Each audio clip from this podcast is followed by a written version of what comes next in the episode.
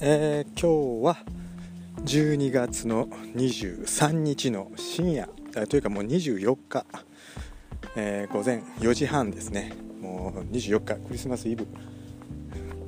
です、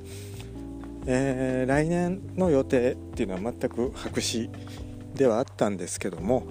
え、まあ、来年は、ま、水遁の100キロ単語の100キロそれから6月に、えちょっと短めの、えトレイルそれからもしかしたら2月にも 近所の里山の本当に短い距離のトレイルっていうのを来年少し、え、考えているところです。あの、まあ、今年2018年ちょっとこう、まあ、自分に対して振り返りということで今日はちょっと録音しています。今年は、えー、1月に大阪ハーフビブラム、え、トレックスポーツで走って1時間31分、え、それからカンペマラソン、え、これもトレックスポーツ。3時間30分30秒。それから水と大阪100キロ、え、これもトレックスポーツで走りました、まあ、12時間、えー、20数分、えー、もうこの時ももうあの過去のウルトラの自己ベストは11時間3分なんですけども、えー、去年とね、えー、それ以来もう体調がちょっと全然こう良くなくて去年、ま、に関しては、えー、70キロ地点の関門で引っかかったりとか、えー、単語でも14時間2分で、えー、2分間間に合わず DNF っていうのが本当にこう2016年後半から2017年続いていたので本当にちょっとそれがうまく克服できたレースなのでタイムよりも完走できたということが、すごくメリットになったのが水戸大阪。それから9月の単語ウルトラ100キロ、これも単語では今までで一番速いタイムで、ま、12時間半37分という形で、えー、ここも無事に完走ができてで最後11月の大阪マラソン3時間28分ということで、まあ、自己ベスト更新できて今年は良、えー、かったかなと。それで最後単語と、えー、大阪マラソンに関しては、えー、ビブラムの KSO、えー、ソールが3ミリも非常に薄いビブラムの5本指のシューズを履いて走って本当にこう新しい発見もあったんで今年はいい形で終われたと思います。でまあこうやっていい形で終われる一つの、まあ、何点か今年のまとめとしてえー、一つはま去年まではやっぱりすごくこう適当に走ってたっていうのがあったんで例えば着てるウェアとか服装持ち物の持ち方、えー、すごくこうストレスのかかるような格好で走ってたりとかしてたんですけども、えー、今年はちょっとそのやっぱり汗冷えをしないとか暑い中でも汗をかいてもそういうさらっとしたファイントラックを着るとかね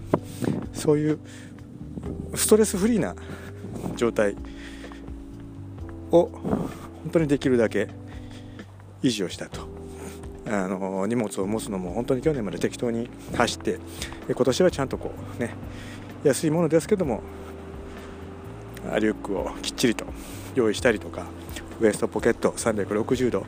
そこに補給食きっちり入れるということで結構ストレスフリーにするだけでももう大きく快適に走れるしタイムも改善できたかなと。それとあとは補給、えー、今年はもうエイドの補給は一切無視無視というかあのエイドにあるものがその時に必要なものであるという保証がないという、まあ、仮説のもとで、えー、エイドでは水分のみを補給してあとは全て、え、自分で持つか、えウルトラであれば預けられる場所に預けるかという形で補給の計画をきっちり自分なりに立てて、まあ、それがある意味去年よりも非常にうまくいったということで後半潰れずに走れたというのがやっぱ単語であったり、まあ、大阪マラソン最後ちょっと足りなかったんですけども、えーまあ、なんとか持ちこたえられたのはその補給っていう部分、まあ、これがまず2つ目。でもう1つ一番大きなのがあの距離感に対するイメージをできるだけ自分で持ちたかった。あの周回コースの練習を今年本当に積極的に取り入れて、えー、スイートの前、まあ、6月ねあの1周1 2キロのコースをぐるぐるぐるぐると回って100マイルをしようと。いう形でチャレンジしたり。でまあロング当然70キロとか、ね、80キロっていうのも真夏に走ったりとはしたんですけどもやっぱりこう40キロ先まで行って40キロ戻ってくるっていうのは途中で熱中症になったりとかっていうことにも今年なったんでやっぱりこう周回コースを延々と走ることによってあの距離に対するイメージがものすごくしやすくなった。あの次のエイドまで例えば3キロ4キロっていう表示があったらあそこのコースを3周でいいのかということで、え、自分の今の状態と比較して、えー、距離に対するイメージがものすごくしやすくなったと。でまあ単語ウルトラに関してはその、まあ、100マイル走るっていう周回コースでぐるぐるやってちょうどね真夜中に大きな地震の余震があったんで、ま100キロ弱で撤収はしたんですけども、まあ、そこでのその距離感それからあの全然行ける走れるっていう自信にもね周回だと補給に関してももう延々と一周すりゃ補給あるし椅子を置いておけば座って休憩すればいいし寒ければそこにウェアを置いといて着込めばいいしということであの精神的に安定して走れるので本当にこう淡々とまあ、距離に対するイメージを体に刻み込めたというので単語に関しては本当にこう自信を持って挑むことができたしその補給とウェアとストレスフリーな状態それからその距離に対するイメージっていうのをすごくこう自分で、えー、準備して挑んで単語に関しては本当にうまく自分では走れたかなと思います。その後あのウルトラのペースとやっぱりフルマラソンのペースっていうのは全く違うのでその後は、えー、次の大阪マラソンに向けて練習の内容をあのスピードを上げるというのを目標で当然するんですけども、えー、その時も周回コースっていうのを本当に使いました、えー、9月の16日に単語ウルトラが終わって大阪マラソンが11月の25だったかな、えー、この約2ヶ月の間に、え、どうやってそのスピードを取り戻そうかと。それでどうしてもそのカンペマラソンで3時間30分、時計も何も持たずにその時走ったのでもう3時間30分サブ3.5切れたと思って切れなかった30秒。っていうのをどうしても今回今年の最後のレースで、えー、3時間半サブ3.5をビブラムで、えー、切りたかったっていうのが、えものすごくあったので、え自分なりにちょっと準備をしました、え、ウェアとか補給に関してはあのー、まあ、暑くても寒くてもファイントラック着てそれでその上に、まあ、ランニングウェア。それとあの、短パンに360度ポケットがついていてそこに補給食と。それから、あのまあ、前もちょっと録音しましたけどもペットボトルにいろんなねちょっと粉を入れてもう溶かせる状態で走るという準備と。それからやっぱり一番一番やっぱりその大阪マラソンで役立ったのがやっぱその周回コースで練習して距離感に対するイメージ。同じように今回は前回も録音はしていますけども2 5キロの周回コースを7周から8周。で21キロ。でこのハーフのコースを十数本その2ヶ月の間に入れました。でその中で、えー、1つは2箇所、まあ、2つのコースを作って1つは、まあ、上り下りひたすら延々と繰り返すっていうコースとフラットなコース、まあ、使い分けながら、えー、練習をしたんですけどもやっぱりその周回コースを走った成果っていうのは、まあ、距離21キロっていうのを、まあ、走ったのも本当にそのご飯を食べる前とかあの仕事から帰ってすぐとかあの本当にこう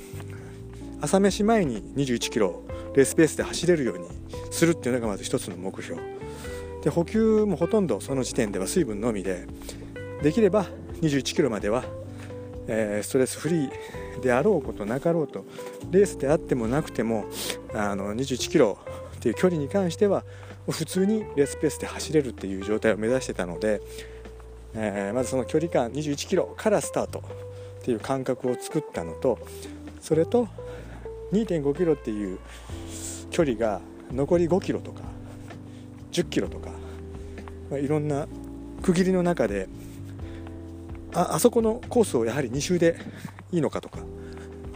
っぱりイメージがものすごくしやすかったんですね距離に対する。あのー、今からの距離をあれだけのコース上り下りあったコースの2 5キロに置き換えれば十分今のペースでいけるなとか本当にこう冷静にタイムを刻めたと、えー、最後の2キロ3キロはもう本当にねもうちょっと潰れるというか補給が多分足りなかったんでペースがガクンと落ちてしまったんですけどもあのもう一度ちょっといろんなことを見直せればあと数分は全然縮められたとは思います、えー、自分の中でその今年まあ、ストレスフリーな走る状態とそれから、まあ、自己完結で補給をできるだけ終わらせると。それと周回コースでの練習の成果、この3つ。今年2018年。あの本当に去年まで体調不良であった。一つの原因が本当にそれらの練習をしなかったというのもあるんですね。だから今年は今回今年やったことをちょっと活かしながらまた来年ねロードのレースをちょっと走るのか初めてトレイルを走るのかはちょっとまだはっきりはしていませんけどもあの次に生かしていきたいなと思います、えー、今年年末に向けて、えー、またやっぱりこう周回コースっていうのを今までは、まあ、フラットなコースと、まあ、街中それから若干ちょっとこう